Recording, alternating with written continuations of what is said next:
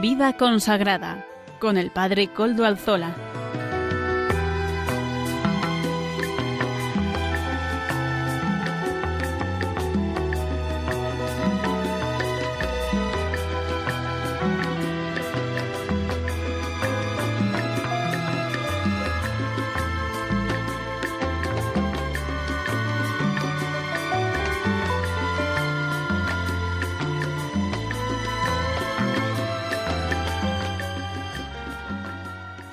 Buenas tardes, hermanos, amigos y oyentes. Hoy es jueves y son las cinco de la tarde, una hora menos en las Islas Canarias. Es por tanto la hora de vida consagrada en Radio María. Les saluda con sumo gusto Padre Coldo Alzola, Trinitario, emitiendo como siempre lo suelo hacer, normalmente suelo hacerlo, ¿verdad? Desde Algorta, Vizcaya, desde la parroquia del Santísimo Redentor. Y como ya es conocido para los oyentes del programa, nos encomendamos al inicio del mismo al Beato Domingo Iturrate, nuestro patrono y protector. Saludo también a quienes nos están ayudando en el control en Madrid. Gracias a su ayuda inestimable, podemos hoy también emitir, hoy y siempre. Así que agradecemos a todos esos voluntarios y trabajadores que están haciendo posible todo el servicio técnico de Radio María. Gracias, muchísimas gracias. Además ya se saben que se pueden poner en contacto con el programa. Nuestro correo electrónico lo tienen a su disposición vidaconsagrada@radiomaria.es. Así que ahí tienen nuestro programa. Recuerdo además que nos pueden escuchar por medio de los podcasts de la web, ya suben el nuestro no lo olviden. Aprovecho también para agradecerles que ustedes han hecho que este programa esté también entre uh, uno de los solicitados, más solicitados de, de, los, de la web de podcast de Radio María. Así que muchísimas gracias por eh, acceder a ellos. Además, saben ustedes que se pueden poner en contacto con Radio María y les darán las copias necesarias de este programa o de otros programas de esta emisora. Gracias, muchísimas gracias a todos. Que Dios les bendiga. Hemos empezado el, tiempo ordinario y con él retomamos también nuestros programas. Este es el primero del año 2024. Así pues, feliz año a todos ustedes. Y como hacíamos ya antes en el año pasado, ¿verdad? En el 2023, nos hacemos eco de las noticias que nos llegan desde la Ciudad del Vaticano. En primer lugar, hablamos de la audiencia de ayer miércoles del Papa Francisco. Durante su catequesis sobre vicios y virtudes, el Papa afrontó el vicio de la gula. Señaló con preocupación el hecho de que el ser humano se haya abocado al consumo y la explotación frenética de bienes, recursos y de placeres, ¿verdad? Pero la voracidad, decía el Papa, con la que hemos desencadenado desde hace algún siglo hasta nuestros días hacia los bienes del planeta está comprometiendo el futuro de todos.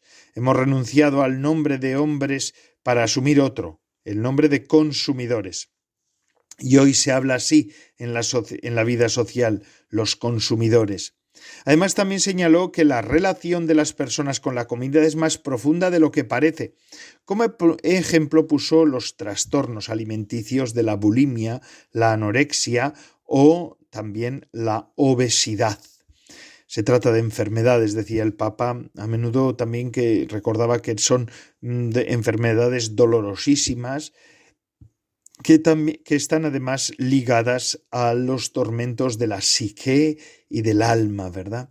Hay una relación entre el desequilibrio psicológico y la manera de comer. La alimentación es la manifestación de algo que hay en el interior, una predisposición al desequilibrio o al exceso, ¿verdad? Como suele hacer siempre, al terminar el Papa también pidió seguir rezando por la paz en los lugares de conflicto. Pero bueno, vamos a escuchar el resumen en castellano que hizo el mismo Papa ayer en la audiencia general. Vamos a escuchar ese, resumen que hizo en castellano. Adelante, Santo Padre.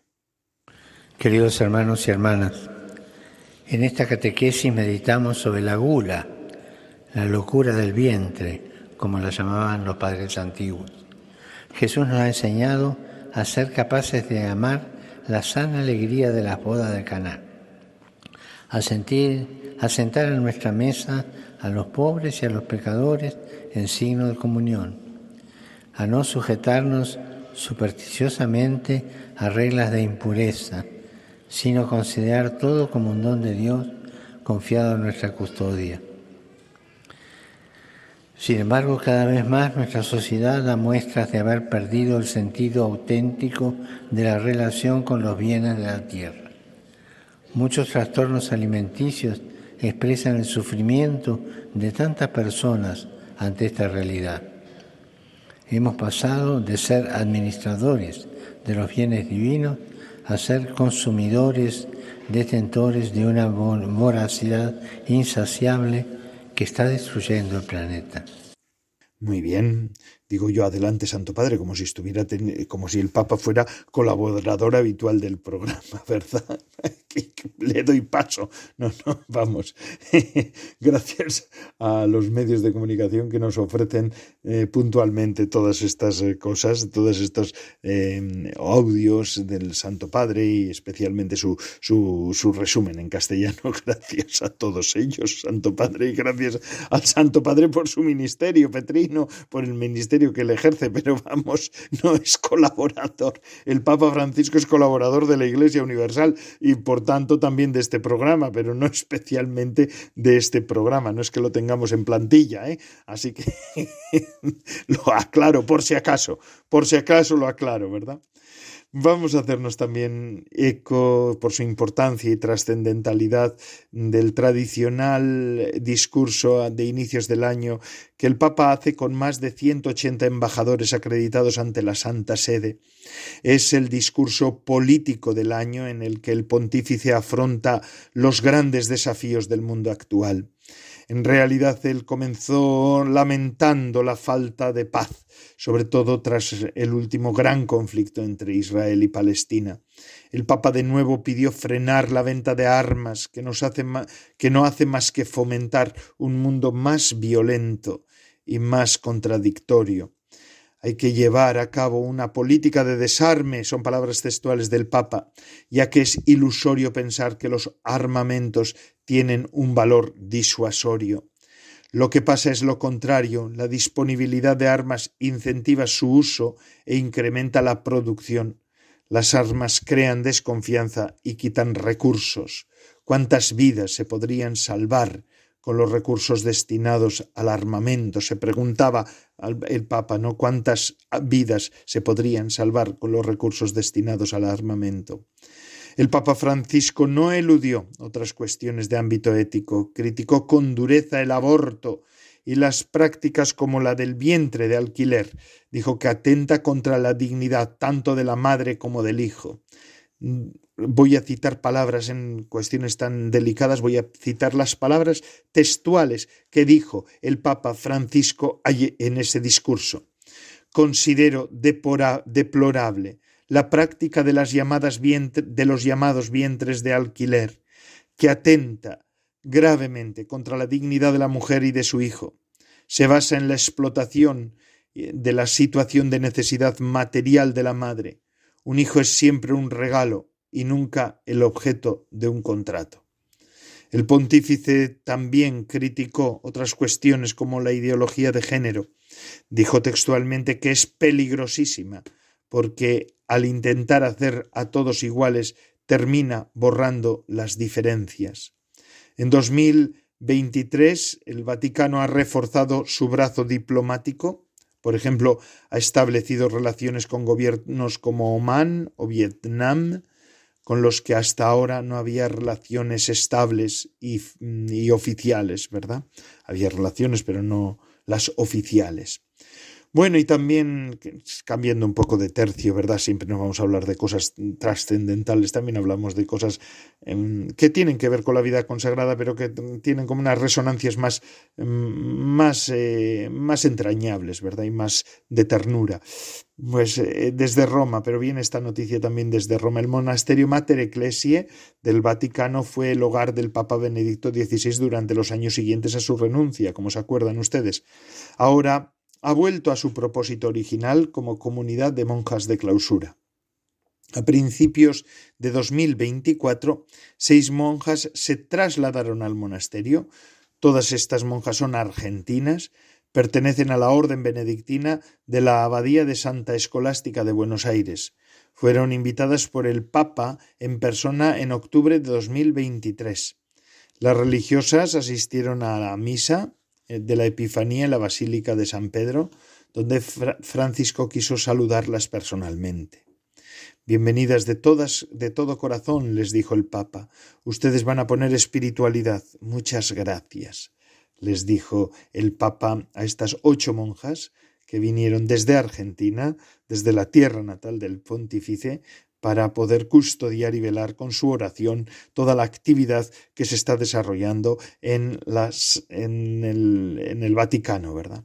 El monasterio Mater Ecclesiae fue creado en 1994 por el Papa San Juan Pablo II como presencia orante para apoyar al Santo Padre en su cuidado de toda la Iglesia.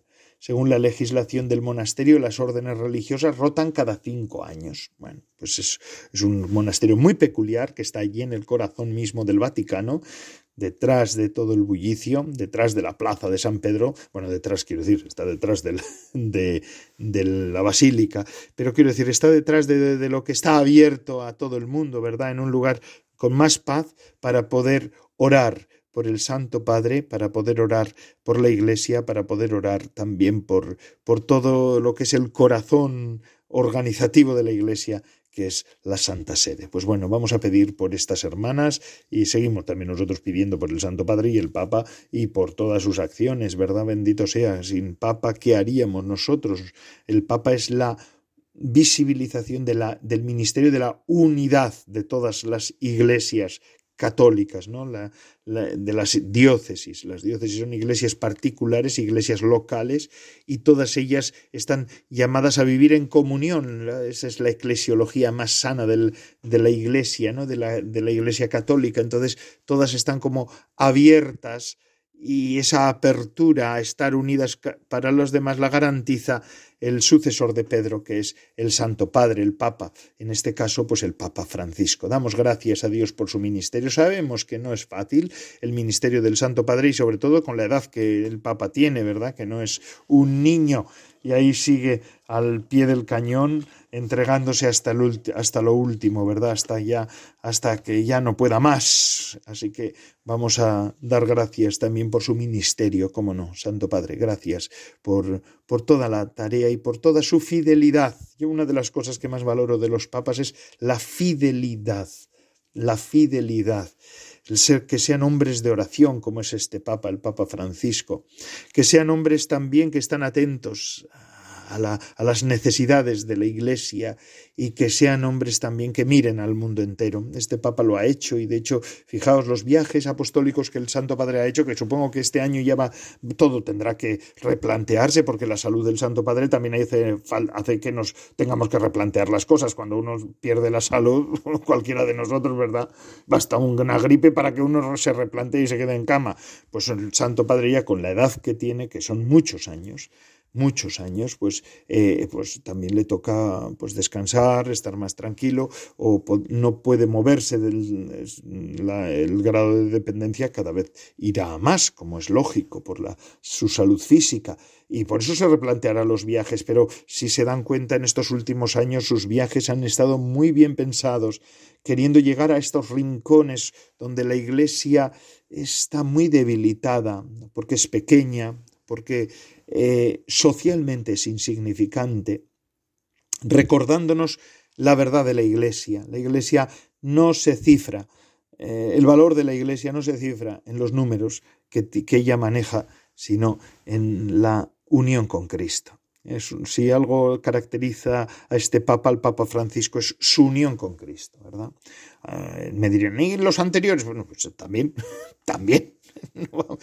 Gracias a Dios hemos tenido grandes papas y tenemos grandes papas. Solo faltaba, solo faltaba, ¿verdad? Que tuviéramos unos peleles ahí puestos en la sede de Pedro. Pues no, tenemos grandes papas y esto es una de las garantías de, de, nuestra tranquilidad. Podemos estar tranquilos porque hemos tenido y tenemos grandes papas, grandes personas, grandes hombres de Dios. Y bueno, pues damos gracias a Dios por ellos, ¿eh? Bendito sea. Y ahora vamos a otro lugar del mundo que también nos da pues gran pesar, ¿verdad? Parece que el tono me llevaba algo más halagüeño, que también lo es. Mm, vamos a Gaza. ¿Eh? También llegan buenas noticias y noticias de esperanza desde allí. Por eso, por eso mi tono, ¿eh? no porque, porque, porque em, relativice el dolor que están viviendo allí en Gaza, ¿verdad? Y los cristianos de un modo particular. Las continuas bombas y los ataques en la franja de Gaza siguen sin dar tregua y es así, y lo tenemos que reconocer. Por eso el Santo Padre está pidiendo siempre incesantemente que se pida por la paz, mm, aunque eso no ha impedido que ocho niños puedan recibir el sacramento de la primera del sacramento de la Eucaristía por primera vez, hayan hecho su primera comunión. Lo hicieron en un día muy significativo para la Iglesia, el día del bautismo del Señor, rodeados de sus familias y ataviados con el traje blanco típico para la ocasión. La Iglesia que acogió esta celebración es la única parroquia que hay en Gaza desde donde treinta niños enviaron un mensaje al Papa en medio de las explosiones, por Dios. ¡Qué barbaridad! Lo mismo sucedió durante esta misa. Las imágenes las compartió también una página oficial del Patriarcado Latino de Jerusalén, en la que también resaltan que el conflicto no, no ha impedido que se sigan administrando los sacramentos. De hecho, es cuando más hay que administrar los sacramentos.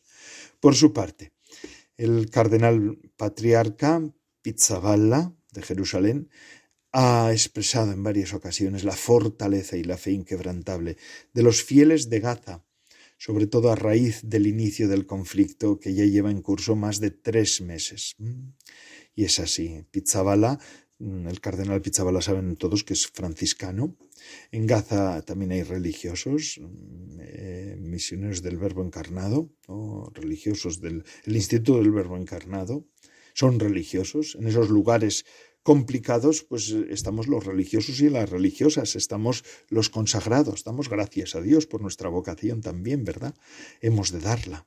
Hemos de dar gracias, quiero decir, por nuestra, por nuestra vocación. Damos gracias a Dios por ello y seguimos rezando. El Papa siempre nos recuerda que hemos de seguir rezando por, eh, por la paz en el mundo y de un modo particular por esa paz en ese Oriente Próximo, que verdaderamente es, es una preocupación constante para el Santo Padre y para la Iglesia Universal y para nosotros. Ahí hay hermanos nuestros, punto final. No necesitamos más razones. Para... Recemos, recemos porque hay hermanos nuestros, recemos porque hay hombres y mujeres que están sufriendo, recemos porque hay niños que, a pesar de todo, pues siguen haciendo la primera comunión, reciben al Señor por primera vez y si quieren seguir recibiéndolo, porque sin los sacramentos, sin la oración, sin la Eucaristía, sin, el encuentro de los hermanos, qué difícil será llevar una situación de, de una situación bélica como la que están viviendo estos hermanos nuestros. Bueno, hermanos queridos,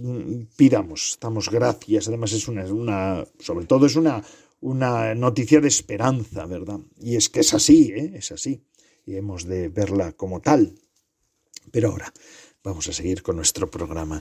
Mm, les dejo con eh, unas voces de Radio María. Radio María hace posible todo esto. No hace posible que en Gaza se hagan, se den las comuniones, que también será de alguna manera, sino hace posible que usted y yo nos podamos poner en contacto, que podamos escucharnos, que usted sepa de la vida consagrada, y de cosas de la Iglesia que si no otros medios no, no, son capaces de darlas a conocer, ¿no? Y hace posible que usted y yo pues nos encontremos todos los jueves por la tarde a las 5 de la tarde aquí en el programa de vida consagrada en el que estamos. Damos gracias a Dios por esta tarea de Radio María y vemos cómo podemos ayudar, porque esto lo hacemos todos. Lo hacemos todos, absolutamente todos.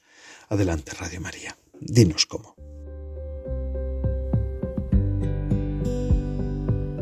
En enero de 1999, Radio María comenzó sus emisiones en España. Todos estos años nos han mostrado cómo el Señor y la Virgen han bendecido esta radio evangelizadora que cambia vidas y llena de alegría y esperanza tantos corazones.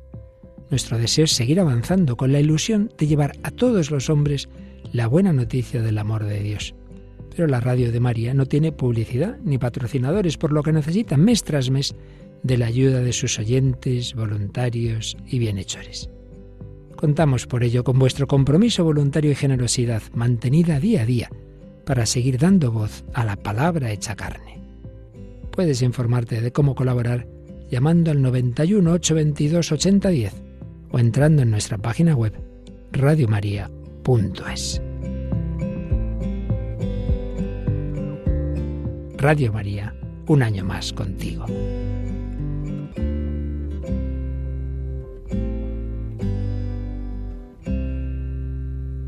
Después de que Radio María nos ha dicho cómo, cómo podemos eh, hacer nosotros, eh, hacernos eco ¿no? de, toda esta, esta tarea ingente de la evangelización. Es verdaderamente un hecho que tenemos que reconocer hoy, aquí, ahora, en España. Radio María es un medio muy necesario.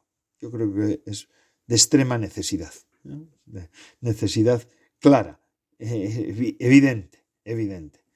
Radio María. Así que gracias, Radio María. Bueno, vamos a seguir con nuestro programa. Nosotros estamos en el programa de vida consagrada. Y antes de pasar a otros contenidos, que también los tendremos, me gustaría hacer una reflexión ¿no?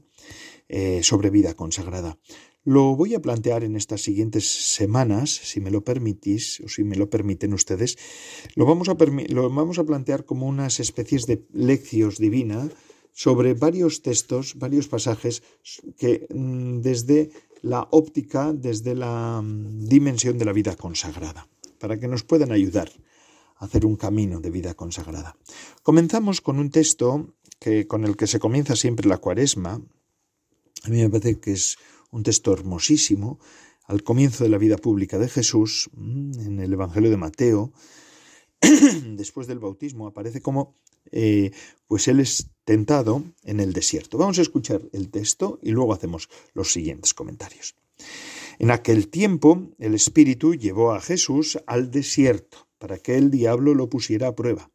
Después de ayunar cuarenta días y cuarenta noches, sintió hambre. El tentador se acercó entonces y le dijo, Si eres hijo de Dios, manda estas piedras se conviertan en panes. Jesús le respondió, Está escrito, no sólo de pan vive el hombre, sino de toda palabra que sale de la boca de Dios.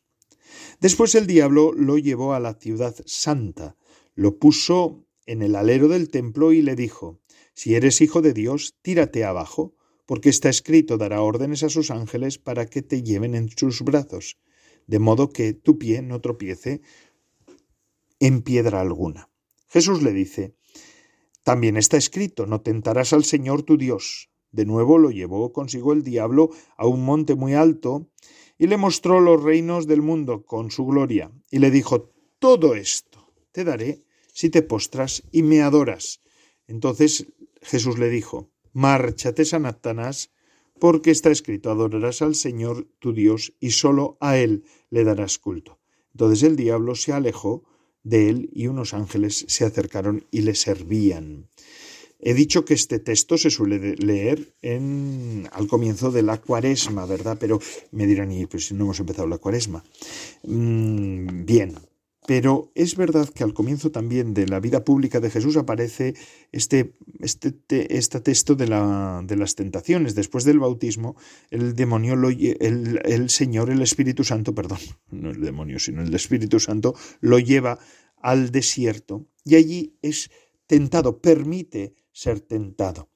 El Espíritu Santo lo lleva al desierto para ser tentado allí por el demonio también, también.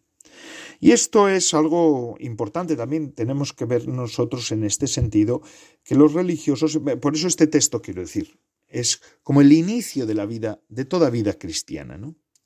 Es, es eh, nosotros en nuestra vida cristiana hemos de de ver cómo y de qué manera somos tentados cada uno de nosotros. Cristo fue tentado, venció la tentación, hizo ese, camino de, superación y de, de vencimiento, no, vencimiento no sería, de victoria sobre el demonio, nosotros estamos llamados a ello también. Ya este texto vamos a ver ahora ya había sido consagrado de manera solemne por el Padre en el Jordán, eh, el Hijo, ¿verdad? Cuando el Espíritu llevó a Jesús al desierto, como hemos dicho. Es la última etapa de su preparación para el ministerio de su vida pública. Los cuarenta días del desierto fueron, en efecto, una etapa de intenso retiro para Jesús, para el Señor, ¿verdad? Em, en la que el apóstol Hijo nos brindó, Jesús como apóstol Hijo nos brindó una prueba paradigmática de su firme determinación de no alejarse lo más mínimo de la trayectoria apostólica que le había trazado el Padre, ¿verdad? El Padre había trazado el camino de obediencia del Hijo y el Hijo lo acepta. Jesús se revela en el desierto como el modelo supremo de la consagración y de la fidelidad al Padre, como el ser obediente por excelencia, ¿no?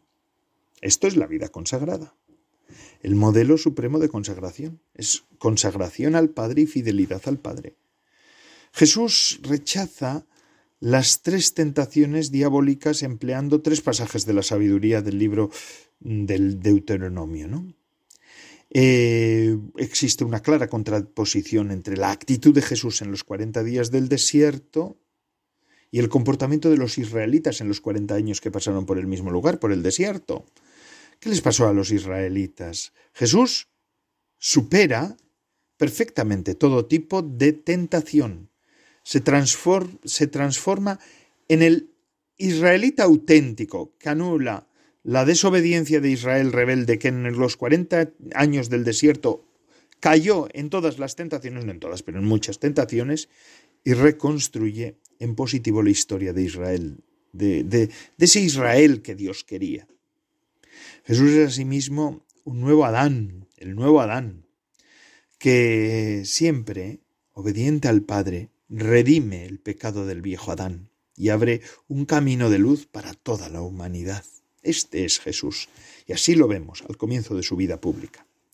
En la etapa del desierto, como durante toda su vida, y también en la cruz, Jesús permaneció fiel a su programa, vivir de toda palabra que sale de la boca del Padre. Esto es lo propio de Jesús. Y es lo que vemos ahora en este, en este pasaje de, de la, de la tentación, de las tentaciones de Jesús en el desierto. Bueno, eh, amigos, vamos a hacer una pequeña pausa ahora musical. Nos acompaña Amaro Villanueva con su música para evangelizar. Y seguimos, continuamos después con nuestro programa eh, de vida consagrada. Estamos en el programa de vida consagrada, aquí, en Radio María. Vamos a escuchar a Amaro Villanueva.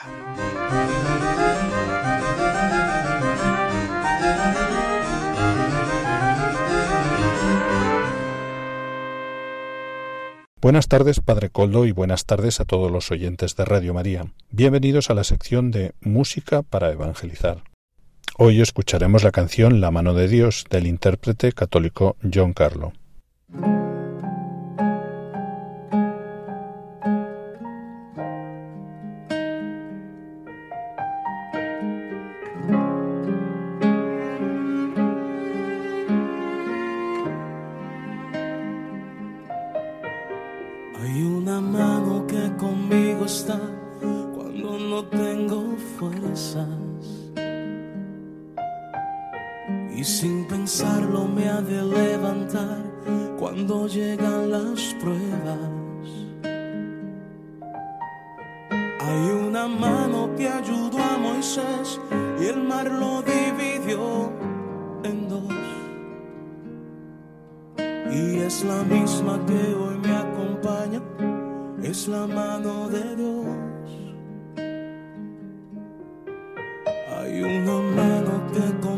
cuesta cuando no tengo fuerzas.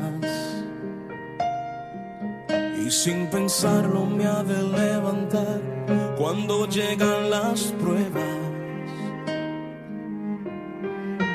Hay una mano que ayudó a Moisés y el mar lo dividió en dos. Y es la misma que hoy me acompaña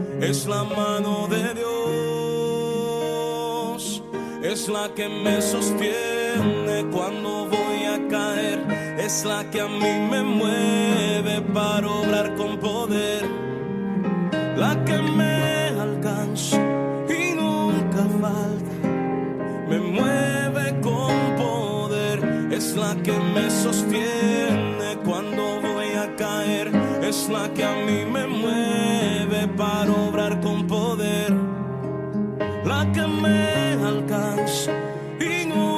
falta, me mueve la mano de Dios.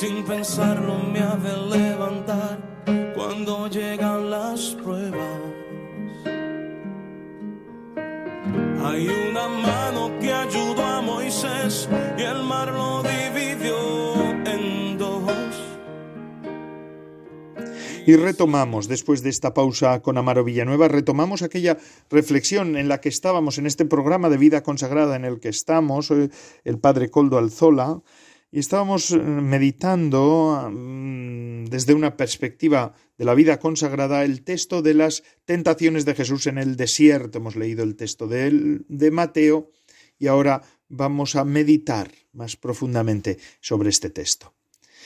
Muchas, hermanos, son las cosas que suscitan o bien perplejidad o admiración en el episodio de este de las tentaciones de Jesús en el desierto que aparece en el Evangelio de Mateo, que es el que estamos leyendo nosotros ahora, ¿no? En primer lugar, el hecho de que este momento difícil de la vida de Jesús tenga lugar tras una jornada estelar llena de fascinación, ¿verdad? Como es la del bautismo del Señor, que este domingo habíamos contemplado nosotros en el Evangelio de Marcos, pero bueno, es el mismo bautismo. Con la manifestación de la voz del Padre y el descendimiento, bajada, diríamos, del Espíritu Santo, ¿no? A continuación, que sea el mismo Espíritu que ha bajado sobre el Hijo el que lo conduzca a Jesús al desierto, como ejecutor cómplice de la voluntad del Padre, que introduce al Hijo en la tentación y en la lucha contra el demonio. Es, es, es, es, es, es, pues, pues nos perplejo, nos lleva a la perplejidad. También es verdad que la estancia de Jesús en el desierto, que la Escritura es siempre el lugar de la prueba, es aún una preparación para su predicación y su manifestación como Mesías y profeta, y en consecuencia es un volver a partir desde una de esas categorías fundamentales de la vida del pueblo de Dios, ¿verdad? El desierto, como ¿cuál es el desierto? ¿Qué es el desierto para Israel? El desierto es como el lugar de la escucha, de la oración, de la alianza, pero también de la prueba y de las caídas. Israel fue el lugar de las caídas. Ahora bien, el hecho de ser tentado por el demonio nos traslada a otro comienzo todavía más remoto, el de la prueba, de la que la serpiente sometió a nuestros padres en el paraíso terrenal. Allí venció el separador con sus insidias. En el Edén, el separador. Separador le llamamos porque el diablo significa separador, el que separa, el que divide. El, el, Satanás significa el insidioso, el que, el que instiga, el instigador. Pero el demonio, el diablo significa el que separa, el que divide. Pues aquel en el Edén ganó. Aquí es derrotado por la humilde y confiada actitud de obediencia a la palabra y al Padre, demostrado por este nuevo Adán que es Jesucristo, por el nuevo Adán que es Jesucristo, el nuevo hombre, hombre, pleno hombre. Los tres tipos de tentación con los que el diablo puso a prueba a Jesús son tan radicales que evocan los eh, sentimientos fundadores de la búsqueda del hombre herido en la realización de su propio egoísmo. Es como si en el Evangelio, el evangelio con un, un psicoanálisis anticipado, nos hiciera ver el lugar donde cada persona humana se juega su propio destino de felicidad engañosa o de obediencia al designio divino. El tentador ofrece visiones, suscita deseos, desafía con promesas cautivadoras, hermanos. Con la invitación a hacer un milagro para satisfacer el hambre, se pone de relieve la esfera del placer. Hemos escuchado hoy que el Santo Padre ayer habló de todo este tema, hablándonos de la gula, ¿verdad?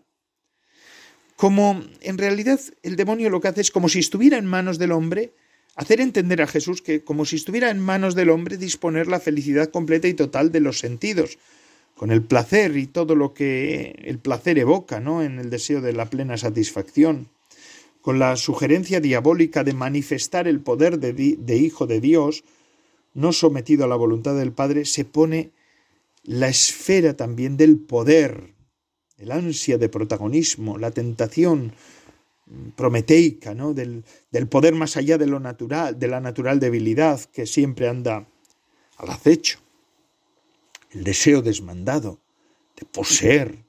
Aparece descrito en la propuesta también eh, hecha por el diablo, que promete ilusoriamente tener el dominio, ¿verdad? El placer, el poder y el poseer. Placer, poder, poseer.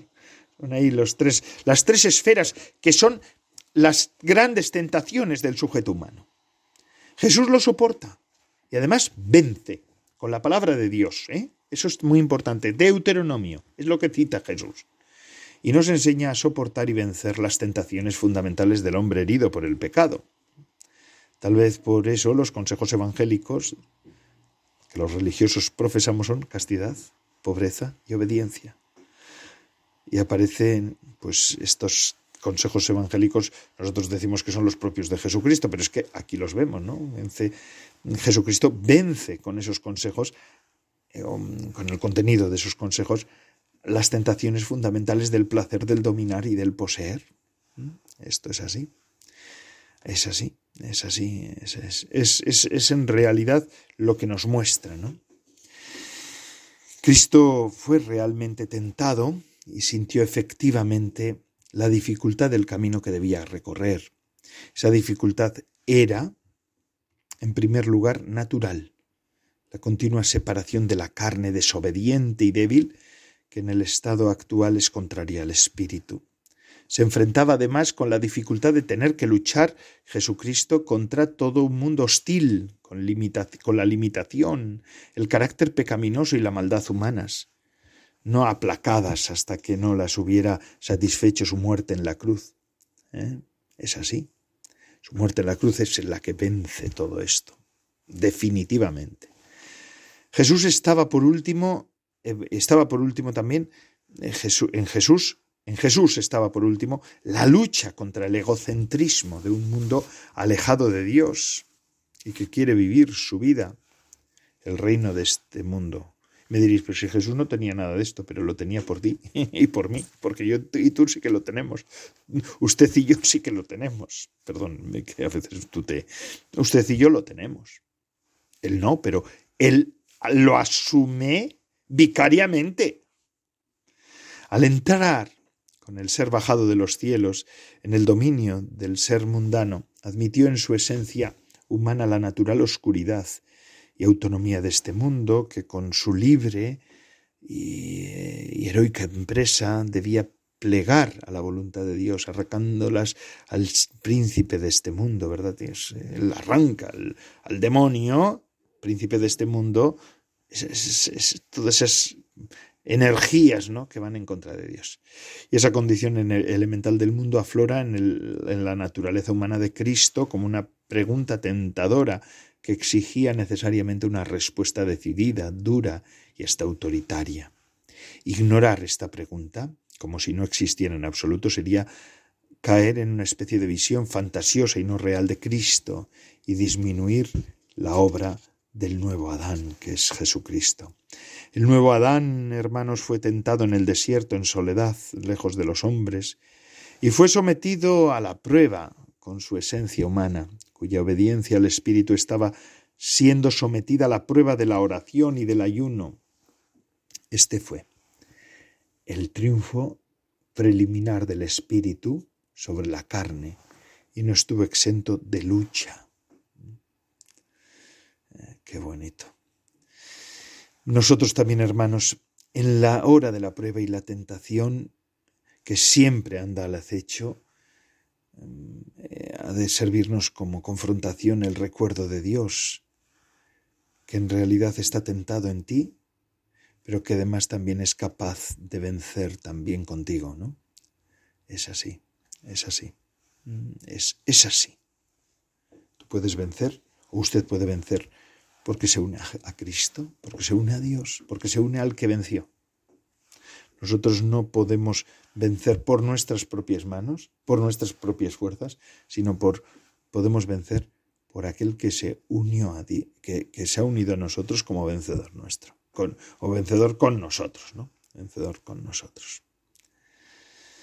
Eh, fijaos un autor que murió en un campo de concentración, es protestante, pero bueno, la Iglesia también a veces lo cita, hasta el Papa Benedicto XVI lo citó en alguna ocasión, Bonhoeffer, ¿verdad? que es un mártir de la fe en el campo de concentración, decía lo siguiente. En este texto creo que no dice nada que vaya en contra de la doctrina católica, mm, y por eso se puede leer.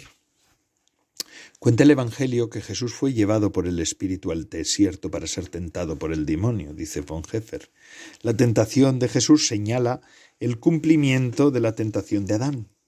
Así como esta última fue la causa de la caída de cada carne en la tentación de Jesucristo, toda carne fue sustraída del poder de Satanás. ¿Eh? En efecto, Jesucristo tomó sobre sí nuestra carne, soportó nuestra tentación y consiguió la victoria. Cristo fue tentado y venció. Por eso podemos rezar nosotros en el Padre nuestro, no nos dejes caer en la tentación. Efectivamente, la tentación ya ha tenido lugar y ha sido superada. Lo hizo en nuestro lugar Cristo.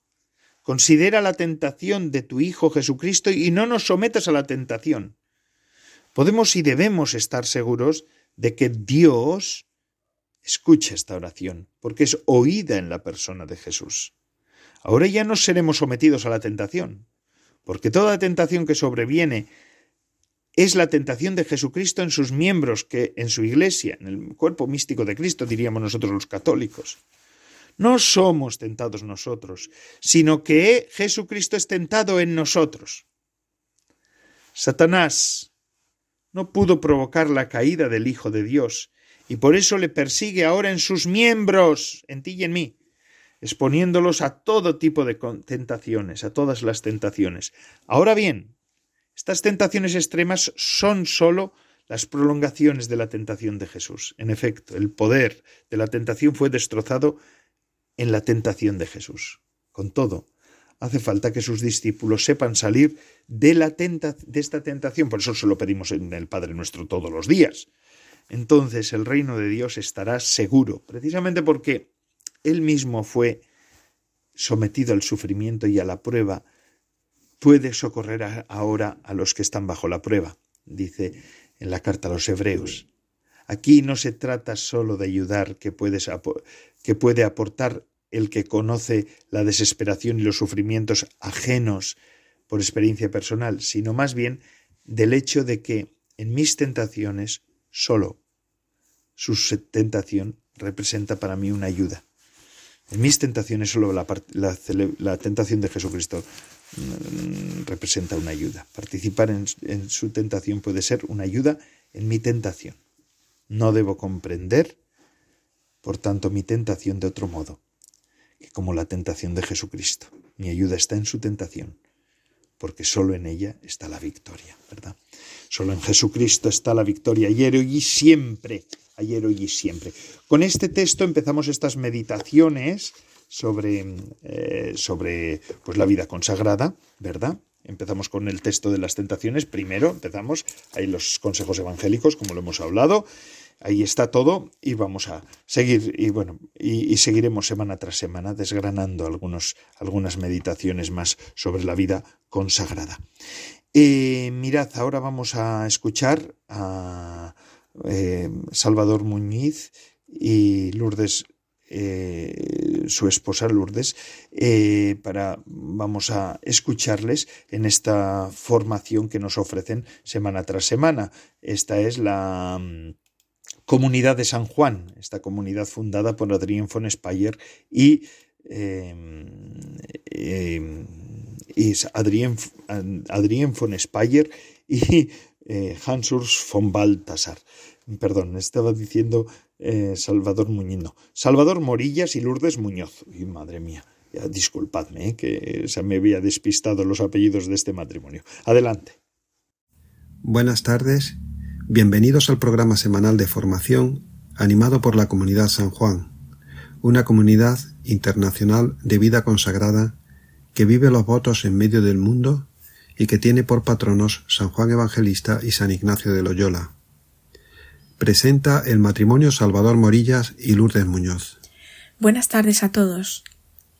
En este tiempo ordinario profundizaremos en el evento que funda nuestra fe, la Encarnación, siguiendo las huellas de María, la Madre del Señor, a partir de la luz del sí, con el libro Anchila Domini, la sierva del Señor, de Adrien von Speyer. Para situarnos, la semana pasada vimos Dios llena a quien se entrega con vida y misión divinas. El único requisito, una disponibilidad libre y de buena voluntad. Hoy meditaremos sobre los temas siguientes. Vida nueva en la gracia, de obediencia, castidad y pobreza. El sí es la pauta permanente del obrar de María. Vida en la gracia nueva de obediencia, castidad y pobreza. Obediencia, castidad y pobreza no son un suicidio del espíritu humano, sino su vida en una gracia nueva. En este nuevo año que acaba de empezar, nos dejamos acompañar por estas palabras de Adrien de una exigencia tan grande. Un nuevo inicio ya a nivel humano requiere cambios, iniciativa, entrega, coraje. ¿Cuántas veces hemos tenido propósitos nuevos, incluso proyectos de mejorarnos en algo nosotros y en relación a los demás, en momentos determinados de nuestras vidas? Estas decisiones pueden coincidir con fechas temporales que adquieren, por diferentes razones, una significación para nosotros, un significado que nosotros mismos les damos, tal vez precisamente para tomarlas como ocasión para algún cambio que ya hacía tiempo queríamos dar a nuestra vida, pero que no nos habíamos decidido a poner en práctica. Una de estas fechas puede ser el nuevo año. Es un momento para mirar hacia adelante con una mirada nueva y hacia atrás para trazar un balance de lo ya ocurrido. La imagen del año nuevo con todas sus expectativas y proyectos y esperanzas, nos puede ayudar a entender las primeras palabras del texto de hoy. Obediencia, castidad y pobreza no son un suicidio del espíritu humano, sino su vida en una gracia nueva. Claro está que estas palabras siguen el recorrido del sí de María que hemos dado el año pasado y se enmarcan en la naturaleza del sí de ella, un sí que es plena entrega y que tiene estos caracteres obediencia, castidad y pobreza. ¿Cuántas veces hemos dirigido nuestro pensamiento a la vida consagrada, a los monjes y monjas, a los contemplativos, a los sacerdotes, incluso como una posibilidad para nosotros? Y hemos pensado dentro nuestro, qué bonito sería poderse entregar, y al mismo tiempo las dudas, qué desperdicio de facultades que podrían ser empleadas para un buen fin. Adrien expresa en estas palabras todas estas dudas, y su respuesta es asombrosa. Los votos de obediencia, castidad y pobreza que caracterizan la vida consagrada no son un suicidio del espíritu humano, sino vida. Sí, la vida es lo opuesto al suicidio. Se trata de un cambio total de perspectiva. Sí, también en nuestra forma de mirar los votos se requiere un cambio de perspectiva, al igual que nosotros nos proponíamos renovarnos con ocasión de algún evento al empezar el programa de hoy. Y en la oración que acabamos de leer, esto se expresa por el hecho que el Espíritu puede vivir en estos tres votos, y vivir siendo sostenido por la gracia. Por esto se añade en una gracia nueva. Pensándolo a nivel humano, vivir estos tres votos podría parecer un menos en nuestras vidas, sin embargo, este sí se transforma en una vida, una vida con una gracia nueva, si ésta es acogida todos los días, porque Dios no deja caer a aquellos que se han donado a Él con todo corazón y toda entrega. El sí es la pauta permanente del obrar de María. Y dentro de esta vida, para María el sí se transforma en la pauta permanente de su obrar. Ella no puede ni quiere moverse fuera de su línea. El espíritu del sí determina perfectamente su lejanía y cercanía a Dios. Estas dos oraciones, que siguen inmediatamente la vida de gracia mencionada hace poco, nos muestran cómo no sólo María puede vivir en gracia los tres votos evangélicos, una gracia nueva, otorgada especialmente para sostenerla en ellos, sino que dentro del marco que estos votos indican hay también una pauta para sobrar, una pauta permanente. Los votos en esta imagen son el marco, y el sí es la pauta. Es como si en el interior de los votos todo fuera lícito en el sí, y esto nos hace pensar en cómo era la relación entre Dios y Adán y Eva antes de la caída.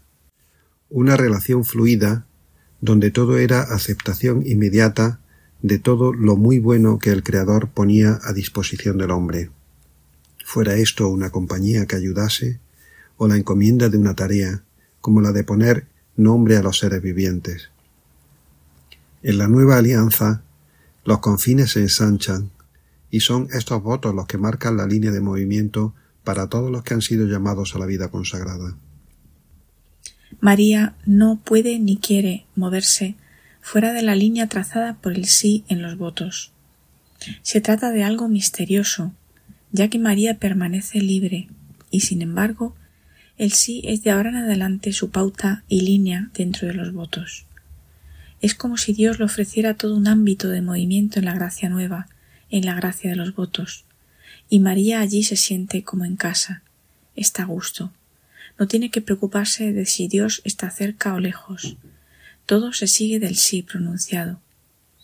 Dios muestra el lugar que le es otorgado y que le pertenece para servirle, y María lo acoge. María, ayúdanos a ocupar el lugar desde el cual podamos permanecer abiertos al espíritu del sí. Y así terminamos hoy nuestra lectura y comentario del libro de Adrien von Speyer, Anchila Domini, la sierva del Señor. Este libro, de donde son extraídas las meditaciones que acabamos de escuchar, se puede descargar en la página web baltasarspeyer.org, apartado Publicaciones. Les esperamos el próximo jueves para seguir con las contemplaciones marianas de Adrien von Speyer. Les saludan Salvador Murillas y Lourdes Muñoz. Buenas tardes a todos.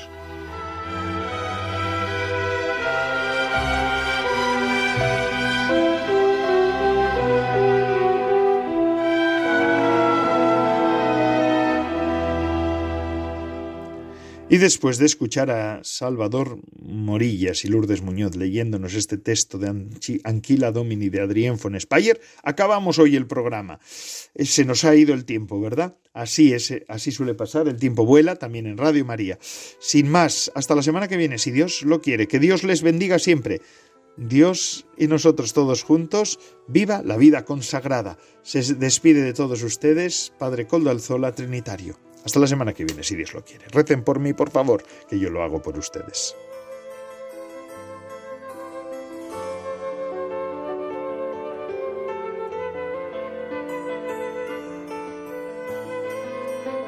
Vida consagrada con el Padre Coldo Alzola.